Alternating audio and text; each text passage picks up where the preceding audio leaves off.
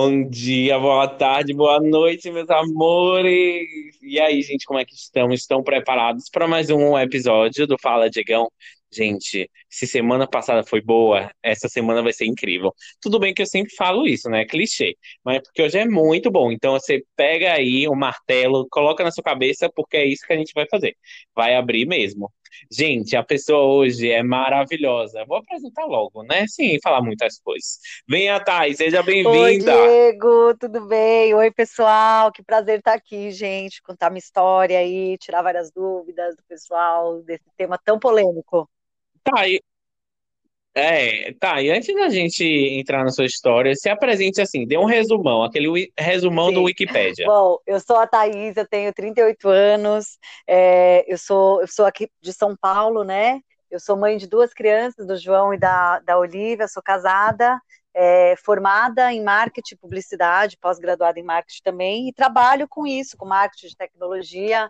É, minhas últimas empresas aí foram Samsung e Sony. É, só acho que uma pessoa bem comum, né? É, e acho que o que me diferenciou aí um pouco foi que no meio do caminho eu resolvi escrever um livro, contar minha história. É, mas de resto, sou uma pessoa que em São Paulo a gente sai muito para barzinho, viaja, nada fora do comum. Recebo muita gente em casa, churrascos, essas coisas assim. E sou eu essa na fila Ah, do pão.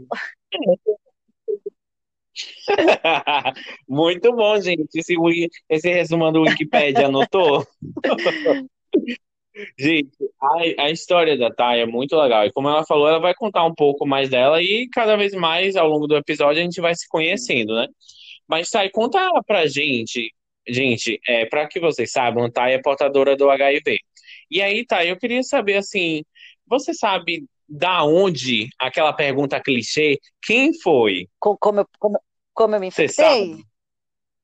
Sim, eu sei, sei Isso. sim. Eu tive um, eu namorado, né? Em 2014 eu conheci uma pessoa, a gente ficou junto um tempo aí, é, conheci numa balada aqui em São Paulo mesmo, e ele era bem normal, assim, comum, não que quem tem HIV é normal, mas assim, aparentemente não me, nada me chamou a atenção, e a gente ficou junto um ano, um ano e pouco, e ele, ele era fumante, e aí ele foi ficando mal, mal, mal. Ele teve uma pneumonia, achei que era por causa do cigarro. Quando ele teve a segunda pneumonia que ele ficou internado, é, ele foi ficando pior, ficou mal, ficou ruim mesmo. É, e aí, semana a semana, ele só ia piorando. A família me falou: Não, Thaís, é que ele tá. é, ele teve a outra pneumonia que foi mal curada, e agora ele teve mais essa. E eu sempre no hospital lá, aquela coisa muito pesado, né? Essa, essa parte de hospital. E aí depois ele foi entubado. Quando ele foi entubado, me falaram que ele pegou uma bactéria no hospital, porque ele já estava muitas semanas lá, que ele ficou, acho que, é, quase dois meses no hospital. E aí, quando ele estava muito ruim mesmo, ele estava emagrecendo bastante, ele já estava assim, meio que no leito de morte, a mãe, a mãe dele, a família resolveu me contar que o que ele tinha na realidade era AIDS, já no estágio terminal, né? Porque às vezes a gente fala, tem muita gente que acha que a HIV e a AIDS é a mesma coisa, Diego, mas o HIV é o vírus e, e a AIDS é a doença propriamente dita, né? Então, esse meu ex-namorado ele já tinha o estágio da doença que era muito pesado, né? E, e aí, quando eu fiz o meu Uhum. exame, eh, ele ainda estava vivo, eu fiz um teste rápido, né? Que é aquele que você fura o dedinho, em 15 minutos sai. E aí, obviamente, deu positivo, porque ele era meu namorado, a gente não se protegia, né? Eu nunca pedi exame para ele. É, deu positivo, aí eu voltei no Uhum. hospital um dia, um final de semana, que estava muito pesado para mim, tudo aquilo de hospital, dois meses, ele é, entubado, emagrecendo, aquela cena que é muito é, é, da AIDS mesmo, né, dos anos 80, aquela coisa muito pesada. Eu falei, olha, eu vou lá me despedir porque eu não quero mais estar aqui, né? E aí eu fui lá, falei, olha, eu te perdoo, meu resultado deu positivo, a gente não vai conversar nessa vida, né? Faz sua passagem em paz. E é isso. E aí eu saí do hospital ele morreu. Foi, parecia uma, não sei se precisava de algum perdão, de alguma aceitação, e acho que nem precisava de perdão, porque a culpa também não foi dele, né? Eu também nunca me cuidei, né? sim. E aí a gente, às Aham. vezes a gente fala, né? Muita É, gente não pergunta, existe ah, você, culpa. você Aí, tem raiva dele, alguma coisa assim? Eu falo, não, gente, eu também, é, lógico que ele, se ele sabia ou não, ele poderia ter é, cuidado um pouco mais de mim, obviamente, mas ainda assim, eu como, é, acho que a gente que tem que se cuidar, né? A gente vai muito nesse impulso, sai, conhece alguém, julga as pessoas pela cara só e, e age ali mesmo, e aí não acontece tipo de coisa. Se, eu tivesse me cuidado, se eu tivesse pedido um exame lá atrás, se eu tivesse, antes de tirar a camisinha, essas coisas, talvez pudesse ser diferente, mas é, eu sei muito, algumas pessoas não sabem, né, como se infectou, mas eu sei que foi, foi através de, dele, sim. É, e pois é, tá. E além disso, é aquela coisa que eu até comentei no outro episódio, assim, aconteceu, gente. Agora não tem como reverter. Como é que a gente lida? Como é que foi a Thay lidando com isso? Você foi no médico? Como é que foi É, sua o que eu tentei fazer, Diego, isso que você está falando que eu acho super importante, né? É, muita gente pergunta, ai meu Deus, por, por que eu, meu Deus, por que eu, meu Deus? Eu tive esse momento também. Eu acho que todo mundo, quando passa por algumas situações, tanto de é, de perdas aí com Covid, gente que perdeu os mais velhinhos ou não, ou qualquer coisa assim de doença, muitas, muito, muitas, algumas coisas meio trágicas assim, você fica com isso. Por que eu, meu Deus? Ai, por que eu? Uhum. Para mim, a pergunta foi diferente. Eu tive esse período, lógico, de luta, mas depois eu comecei a perguntar, por que não eu? Quem nunca transou sem camisinha, né? Porque é, ele, ele foi meu único Uhum. parceiro, eu confiava nele, eu não vejo mal nenhum nisso. Então, eu comecei a mudar a pergunta assim, né? Por que não eu? E aí, quando, quando você começa a, a, a, entender que realmente, quando a gente fala aí de resiliência, né? Que todo mundo fala, que, o que, que é a resiliência? Você tomar a quantidade de porrada da vida que você consegue tomar. É, as pessoas resilientes, elas têm em comum esse tipo de coisa, que você é, não fica nessa lamúria, nesse, nesse, óbvio que você tem o seu momento de luto para o que aconteça, mas você sai disso, né? Você entende que algumas coisas da vida você não tem controle realmente e, e não adianta Uhum. você ficar nesse nesse nesse mood, né? De, de não sair de- de- desse momento. Então é, eu entendi isso, né? Que, o que, que eu podia fazer com aquilo que tinha acontecido? O que, que eu tinha de opção? Me tacar da janela e, e, e cagar a vida das, da minha família, né? Eu poderia é, não Uhum. tomar um remédio, me tornar uma pessoa revoltada e passar para todo mundo, por exemplo, ou eu poderia me tratar. Então, quando eu via racionalmente que eu tinha em mãos, é, eu não tinha muitas escolhas, né? Assim, tem pessoas que, que optam por outro caminho aí, mas é, eu falei, bom, eu não tenho como escolha, não, vou, vou me tratar, essa é a solução. E aí eu procurei bons médicos, né? Em São Paulo na rede pública tem bons médicos pelo Brasil, é, apesar aí das coisas que Uhum. estão acontecendo, o Brasil ainda é, é meio referência, perdeu muita coisa, mas ainda é referência no tratamento, por ser gratuito e tudo mais. E aí, quando eu, quando eu Uhum. entendi que muita coisa tinha mudado dos anos 80 para cá, eu vi que tinha uma doença que era das pessoas mesmo, da cabeça das pessoas, e uma doença que era a doença biológica. E essa era muito, ela, ela era controlável, né? Então, acho que eu, eu- o que eu fiz foi esse caminho, né? Racionalmente entender minha situação e procurar me rodear de bons médicos. Ai, que bom. E vem cá, você chegou a contar para alguém da família? Você não contou? Você contou quando já tinha tudo resolvido? Como é que foi É, no isso? começo, quando eu peguei, peguei o exame, eu morava com a minha irmã. Nós somos três meninas, né? Sou eu, eu tenho minha irmã Jaque, que é minha irmã do meio, e tenho minha irmã Raquel, que, é, que mora fora do país. Ela mora no sul da França já há uns 10 anos. Então, minha irmã de fora, ela ficava, ai, como que eu posso ajudar? Então, ela mais atrapalhava do que ajudava. Ela ficava, ela viu na internet, ela viu na internet que tinha que tomar água de coco, e ela falava, ficava me enchendo o saco o dia inteiro, se eu já tomei a porcaria da água de coco, você tem que tomar oito águas, eu, mas de onde você tirou isso? Me deixa em paz, eu tô nervosa com um monte de coisa, ela, não, mas você tem que tomar as águas de coco, as águas de coco. Hoje em dia a gente ri disso, mas ela, lá de longe, ela ficava vendo um monte de coisa na internet, ficava me bombardeando de coisas. Aí já minha irmã, já minha irmã do Ah, meio, ela tava comigo, vivendo comigo, né, então eu contei pra ela como ela viveu tudo com meu ex-namorado, conheceu ele, obviamente, acompanhou toda essa fase aí de doença, da morte. Então, ela, é, quando tudo aconteceu, é, que eu até contei para ela, que até um capítulo do meu livro que chama Era Tão Óbvio, foi quando eu cheguei em casa que eu falei para ela, falei, Jaque, é, na verdade ele, ele tem AIDS. E ela falava assim, ela batia a mão na cara e falava assim, nossa, gente, era tão óbvio, porque era tão óbvio por um monte de coisa que a gente não se tocou. Mas quando a gente soube a notícia, sim. aí tudo fez sentido, né? Muita coisa que estava solta aí fez sentido. E aí eu contei para alguns amigos próximos, assim, porque a minha estratégia, digo, foi primeiro eu digerir, eu, sabe, entender tudo o que aconteceu, eu me fortalecer para eu poder contar para as pessoas. Então, meu trabalho foi de dentro para fora, porque uma vez que eu, eu estivesse Uhum. bem psicologicamente, porque eu já sabia, obviamente, os preconceitos que tem, não tem como negar que não tem, né? Eu falei, bom, eu preciso estar bem, pra, eu, Uhum. eu preciso estar preparada para para suportar isso que vai acontecer, é possível que vai acontecer. Então, eu preciso eu estar Sim. bem com isso. Então, eu fui contar para abrir mesmo para todo mundo e para os meus pais, por exemplo, quando eu já estava melhor. Assim, no início eu contei mais para quem estava bem próximo mesmo. Ah, isso é interessante, você falou algo muito importante, assim, você primeiro você lidou com você é. mesmo, é. porque às vezes, muitas vezes, nós temos nossos próprios preconceitos, então, já que a gente vai lidar com os preconceitos do outro, que às vezes pode ser até é. nosso também, vamos primeiro a gente se resolver, e depois lidar com, com certeza, o mundo, né? Porque imagina se, é, é, poxa, para mim foi muito pesado uma série de coisas, né? Porque eu achava que é, é HIV AIDS era uma coisa super distante de mim, né? Imagina, eu formada, pós-graduada, trabalhando na Samsung, ó a bobagem, eu falava, achava que não chegaria em mim isso, né? Achava que era uma doença um pouco mais Sim. marginalizada. E nada a ver, né? Nada a ver, não tem absolutamente nada a ver é, de classe social, do seu nível de estudo, não tem nenhuma associação com isso, obviamente. E, e mas assim, essa parte de você estar tá fortalecida é essencial, porque é, imagine eu que, que eu tinha perdido um, um namorado é, da AIDS. É, naquela situação de você ser magro e tudo mais, definhar, que é aquela coisa pesada que todo mundo meio que é fascinante, mas que é muito assustador. É, eu estava doente, é, eu estava lidando com tudo aquilo, então assim, se eu não ficasse bem ali, eu estava num trabalho novo, eu estava com uma série de coisas assim acontecendo que eu falei, meu, eu preciso estar tá bem para eu poder.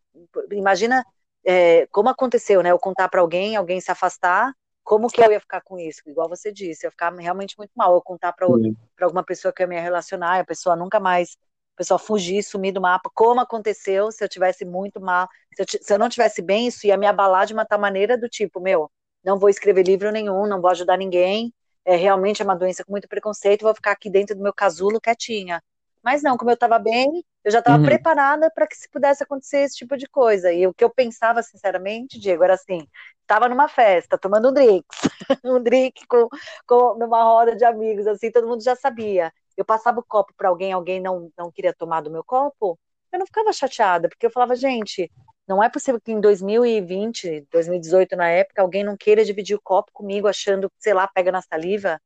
E eu ficava muito mais triste pela pessoa do que por uhum. mim mesma, sabe, Diego? Então, porque justamente eu já tinha me uhum. preparado para esse tipo de coisa, e eu falava, meu, não tem problema nenhum, a galera, não, é um absurdo. Eu falava, gente, tudo bem, tem pessoas que vão reagir assim, e ok também, bola para frente.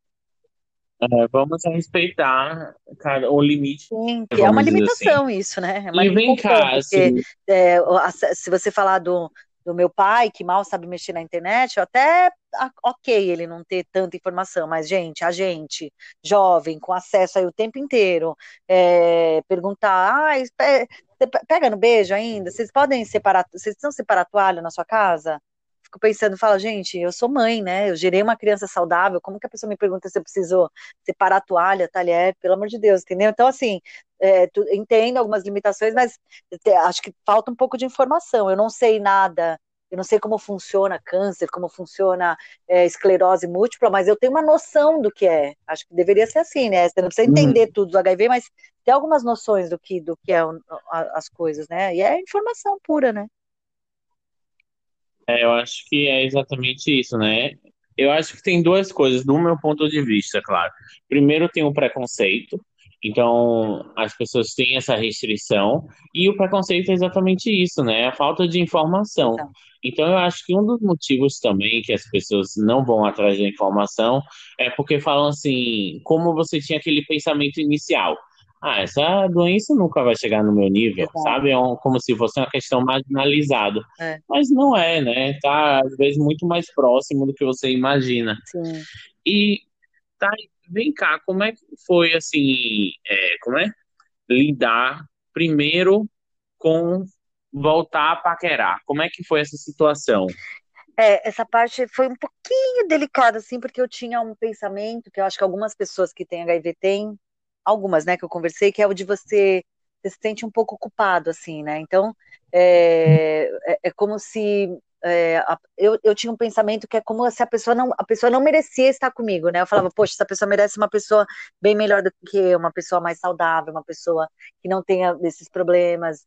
E, e se você pensar, não era uma escolha minha, né? Era uma escolha da pessoa. Então, é, eu tive assim um pouco de, é, de, de, de, não de receio, assim, de bloqueio no, no início, mas eu tive um. é, logo depois que, que, que, eu me infectei, eu conheci, eu tinha uma pessoa que aceitou muito bem minha situação. Acho que foi como foi a primeira é, o meu primeiro contato com, com alguém assim, eu acho, eu acho que isso me desbloqueou assim para as próximas relações, porque a primeira pessoa é muito importante, né, de você, como ela vai reagir, como ela vai receber.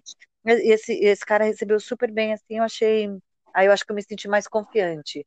Mas eu tinha uma estratégia que era muito minha, assim, por exemplo. É, eu, se, eu, se eu conhecer, como eu, na minha condição, que é a condição de indetectável, que eu tenho, eu tomo os remédios e a, doença é controlada nessa condição, eu não passo para ninguém, né? Eu não tenho é, o vírus circulando no corpo. É, eu, não eu não conhecia uma pessoa e já contava de cara. Tem muita gente que faz isso. Eu não tinha, eu não me sentia muito confortável. Então o que, eu fazia? Eu, se acontecesse alguma coisa, eu ficasse com a pessoa, eu cuidava sempre, lógico, da pessoa. E se eu visse que ia ficar mais sério, eu contava é, um pouco depois para não contar, né? Oi, tudo bem? Tenho HIV, meu nome é Thaís, entendeu? Então, eu esperava pelo menos é. ficar, ficar, um pouquinho mais sério. É, e aí eu segui nessa estratégia, assim. E aí o meu marido atualmente, né, que é o Rodrigo, que eu conheci na Sony, quando eu saí da Samsung, eu trabalhei na Sony, é, eu tinha uhum. um pouco disso, né? Eu falava, ah, não vou contar, é, não quero ficar com ele, deixa ele ficar com outra pessoa, uma menina melhor, umas coisas assim. Só que a gente se apaixonou, a gente foi ficando, ficando, ficando, ficando junto, e aí, quando eu contei, ele teve uma reação muito bacana, né? Que as pessoas acham que, ai, nossa, o Rodrigo é incrível por ele ter aceito, meu Deus. É, que ninguém faz isso, mas. Tá fazendo um favor. É, tá fazendo um favor, exatamente. Pouco, né? E aí e a, a, gente entende aqui na nossa família, Diego, que isso é que isso deveria ser o normal das pessoas, né? Você ficar com alguém que você ama pelo que a pessoa é e não pelo que a pessoa tem. Mas a gente sabe que na realidade não é assim, né? Mas a gente entende muito Sim. tranquilo, por exemplo. E são casos. Oi. Na verdade, são casos raros, né? Ainda existe como aconteceu com você, Sim. né? Então, ainda existe. Sim. Porém, a maioria hoje em dia continua pensando no C, no T menos no Sim, né? Sim, com certeza. Tem gente que não fica com o outro porque é gordinho, porque é não sei umas coisas tão absurdas que imagina alguém que tem uma doença que é, é, ainda tem um estigma tão forte, né? E às vezes eu ouço de amigas minhas assim, ai, ai, mas se ele te der um perdido, né, e sair pra balada, não tem problema, né? Poxa, ele te aceitou. Eu falei, não, gente, tem absolutamente nada a ver uhum. isso. Não pode me dar um perdido, não. tem nada a ver uma coisa com a outra. Não vai fazer. A gente não entende assim, né? Que é, mas é, é, engraçado que as pessoas pensam isso. Ah, então é, é uma várzea, o cara pode fazer o que quiser porque ele não aceitou. Não me aceitou, eu contei para ele, ele entendeu e a gente tem uma relação normal. Eu tenho os filmes dele, ele tem os filmes de mim, não é? É ah, eu, eu, sou muito mais insegura por causa de. Já fui, né, no início. Eu pensava, ai, nossa, ele podia ficar com. A pessoa foi ficar comigo. Mas depois eu entendi que não, era a gente se gosta e eu tenho uma condição de saúde que poderia ser é, diabetes. Mas não, mas é uma. Sim mas não é, né? Mas poderia ser. Mas o diabetes, ótimo você citar, de certo grau é algo parecido com HIV, não tem cura. Você tem que fazer um tratamento, né? A vida inteira, é. Hoje em dia é tratado é, a, a, doença em si, né? O, o, tratamento e tudo mais é tratado como uma doença crônica, que é justamente isso, uma doença que você tem que acompanhar o resto da sua vida.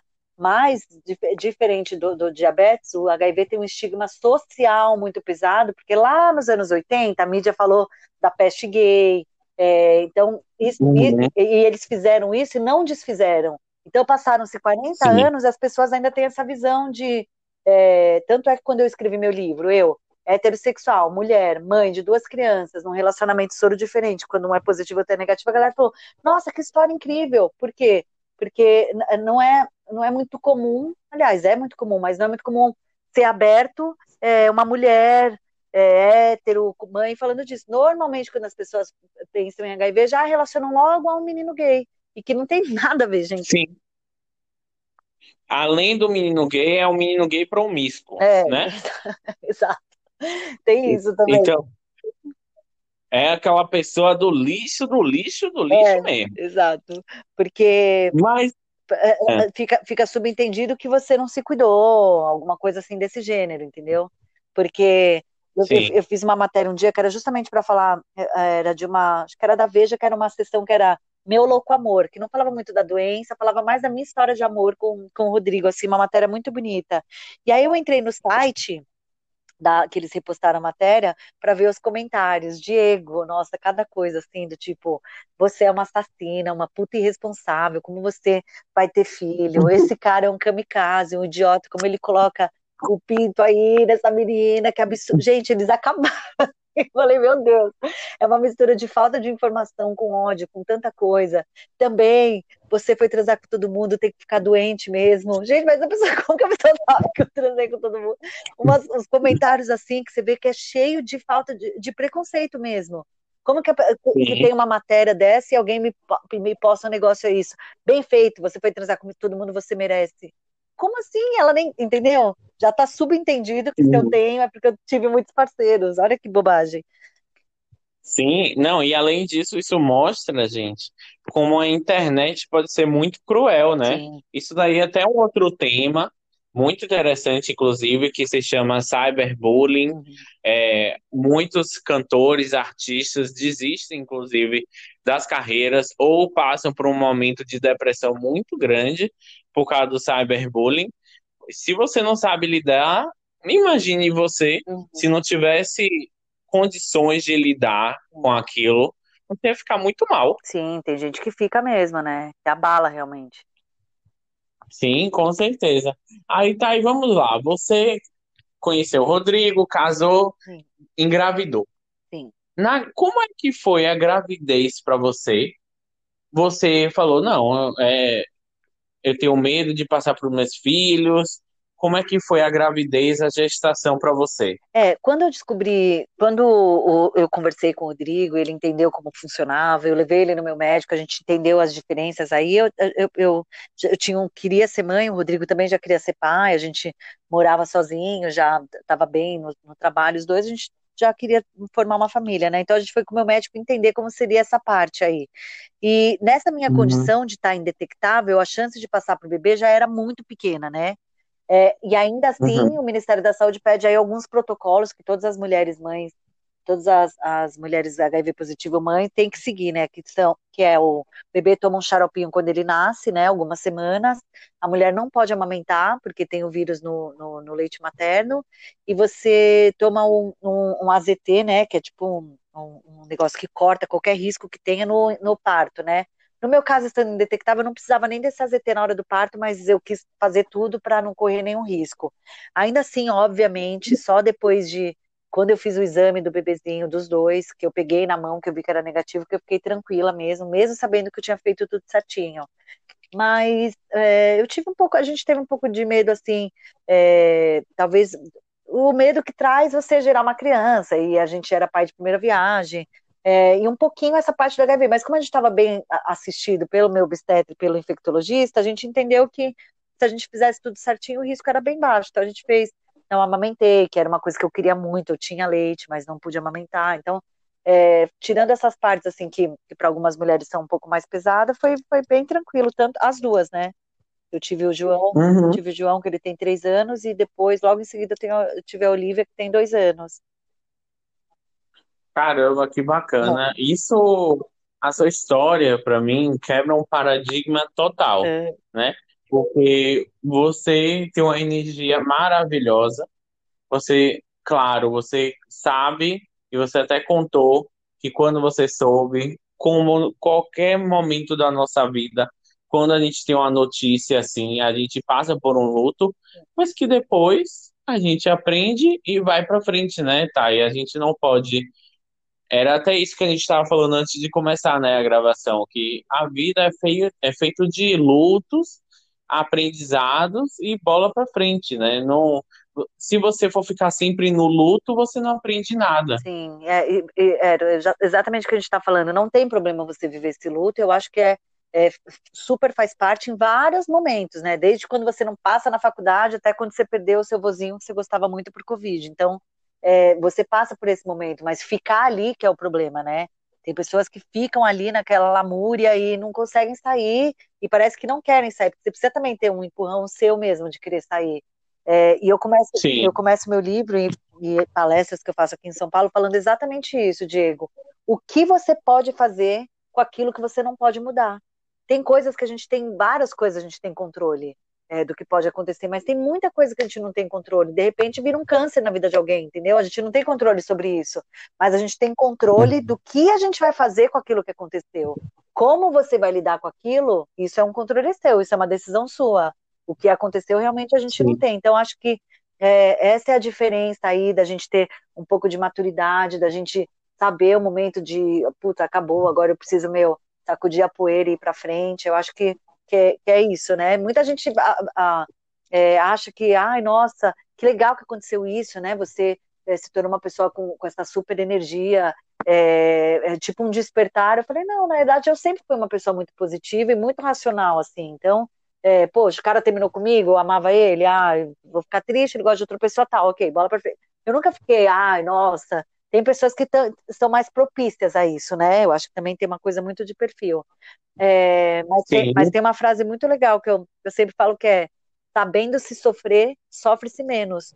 E é até para sofrer a gente tem que é, né, ter ali um, uma dose do que chega, tá bom, e, e, e não também, é, não é banalizar a dor, não é nesse sentido, né? Mas é você ter seu luto, fechar esse ciclo e ir adiante. Com certeza, e tá, e tem um, é, tem um filme, eu ia falar livro, tem um filme maravilhoso, maravilhoso que eu vi agora, da Disney Plus. Olha, gente, propaganda grátis, viu? É, da Disney Plus, que se chama Clouds. Nuvem, traduzindo para o português, é nuvem. Uhum. Tá, e é maravilhoso. É um rapaz, é uma história de um rapaz que ele tem uma doença terminal e que o sonho dele é ser cantor. E é com base numa história verídica. Ele descobre essa, esse câncer terminal, mas mesmo assim ele vai atrás do sonho dele de ser cantor. Ai. E é, é muito incrível a lição de moral que ele fala. Ele fala assim, tem uma parte que ele fala, que eu só vou falar isso, senão ninguém vai ver esse filme. que é, é verdade, né? morre no final, né? Isso é uma doença terminal. que horror. Pelo menos a parte vai dá contar, ver. Vai, contar, ah, vai. Eu... Mas, assim, tem uma parte que ele fala assim: quem sabe eu só vim no mundo para fazer isso. É, nossa, que incrível. Vou aderir isso às minhas palestras, Diego. Deixa eu tomar nota aqui. Ai, vou cobrar. É verdade. Vou cobrar. É isso. É isso, gente. Quem sabe a gente não veio pra cá. Porque se você pensar, sei lá, é, alguém que tem uma criança que é um bebê que morre com seis meses, que tem mulheres que têm.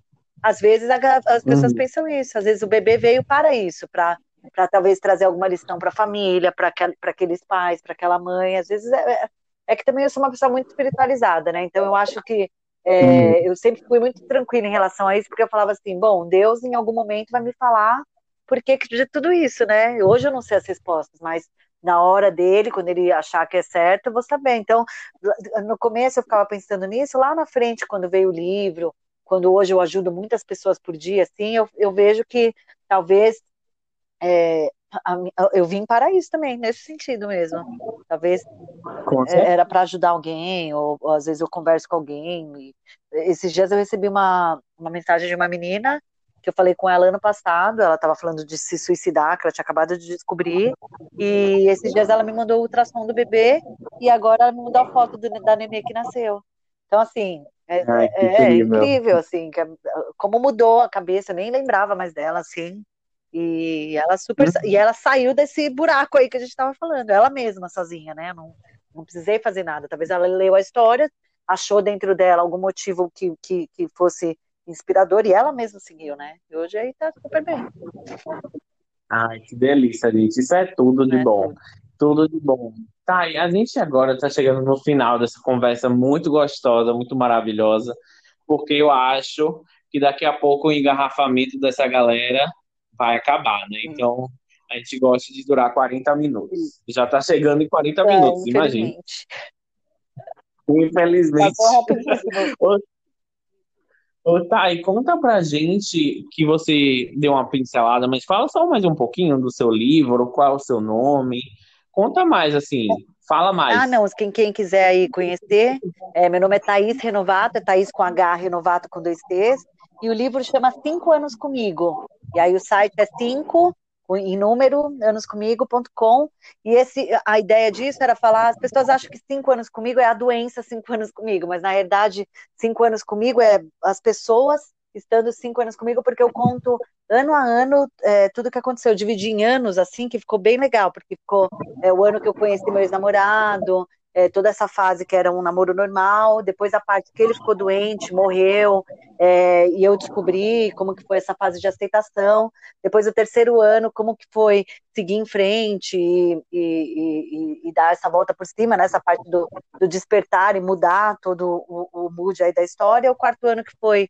é, como foi me relacionar novamente com uma pessoa que não tem o vírus, todos esses medos e as coisas que acontecem, e o quinto ano que é o nascimento do bebê, dos bebês, né, dos dois bebês, que aí eu conto também toda a parte da maternidade com HIV. Então, assim, eu conto o que eu, a ideia de escrever o livro, Diego, é como passava por muitas, muitas coisas da AIDS e HIV, tipo, desde que alguém morre realmente nos dias de hoje se não se cuidar, até que é possível você ser mãe sendo HIV positivo, várias coisas da, da história. Eu falei, meu, eu preciso contar essa história porque ela é muito completa e eu estou vivendo isso. Então, como eu vivi uhum. isso ano a ano, desde como foi contar para o cara que eu tô ficando, até perder alguém, ver alguém morrendo de AIDS, até o nascimento do meu bebê negativo, eu falei, eu preciso contar isso, porque passa por muitas coisas e eu acho que é muito esclarecedor. Então, é, eu lancei meu livro na Fátima Bernardes, foi muito legal, no dia 1 de dezembro, que é o Dia Mundial da Luta contra a AIDS, e desde então eu faço esse trabalho, sem querer, né? Eu não sou palestrante, sou psicóloga, não sou nada,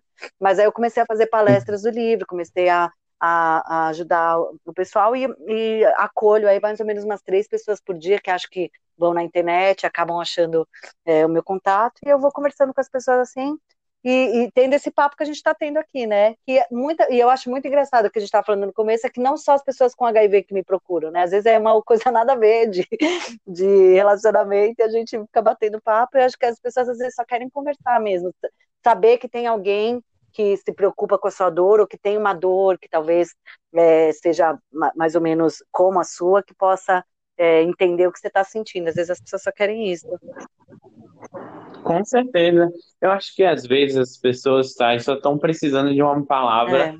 que as empurre. É, exatamente. Um abraço. Simplesmente uma... um empurrão, um abraço, alguém que escute, é, é um ouvido. Não. Porque hoje nas relações o que eu sinto, as pessoas estão tão apressadas que a gente está perdendo aquele, aquele contato humano gostoso, Sim. aquela coisa de você ligar e ficar cinco horas no telefone com seu melhor amigo. Sim. Hoje é manda um WhatsApp, manda um áudio. É, é. Não, é, é verdade. E, e, isso é uma coisa, um problema de, de, das redes sociais, né? Que aí faz, faz a pessoa não querer ficar com você porque você é fisicamente assim assado, e aí faz as pessoas ficarem assustadas por alguém ter aceito alguém com uma doença. É, é, é justamente esse tipo de relação que faz você chegar no, no, numa, numa clínica de estética e falar assim, ou de um negócio de operação, falar assim, ah, eu quero ficar igualzinho a esse filtro do Instagram, quero meu nariz assim, meu negócio assim. Sim. É um absurdo, né, se você pensar.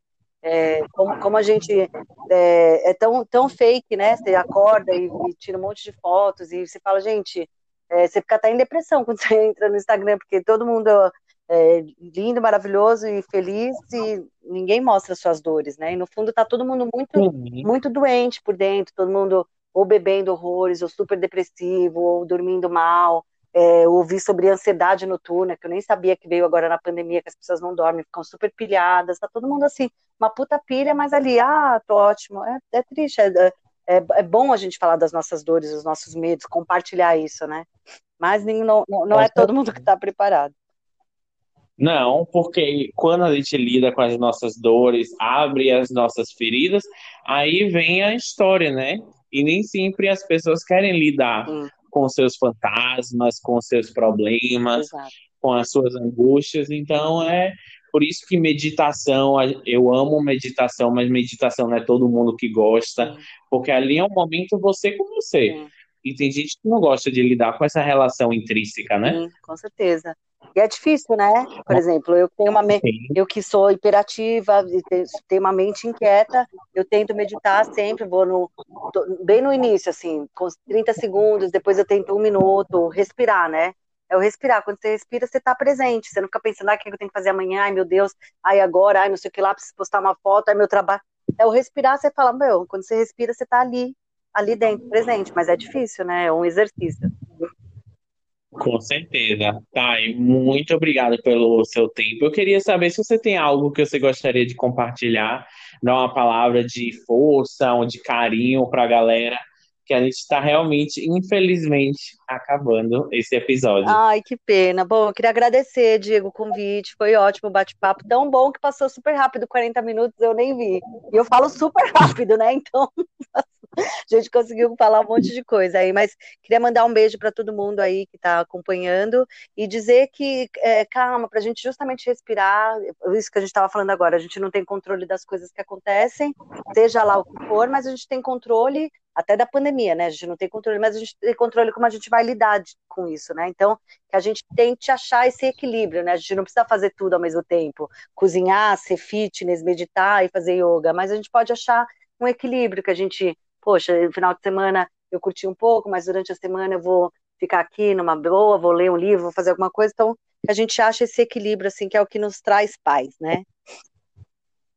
Exatamente. É tá, e muito, muito obrigado. E, gente, semana que vem tem mais, viu? Se você quiser conhecer essa incrível Thay, olha aqui na descrição desse episódio que eu vou passar o Instagram dela e o site, que aí você já sabe da onde e falar com ela diretamente, tá bom?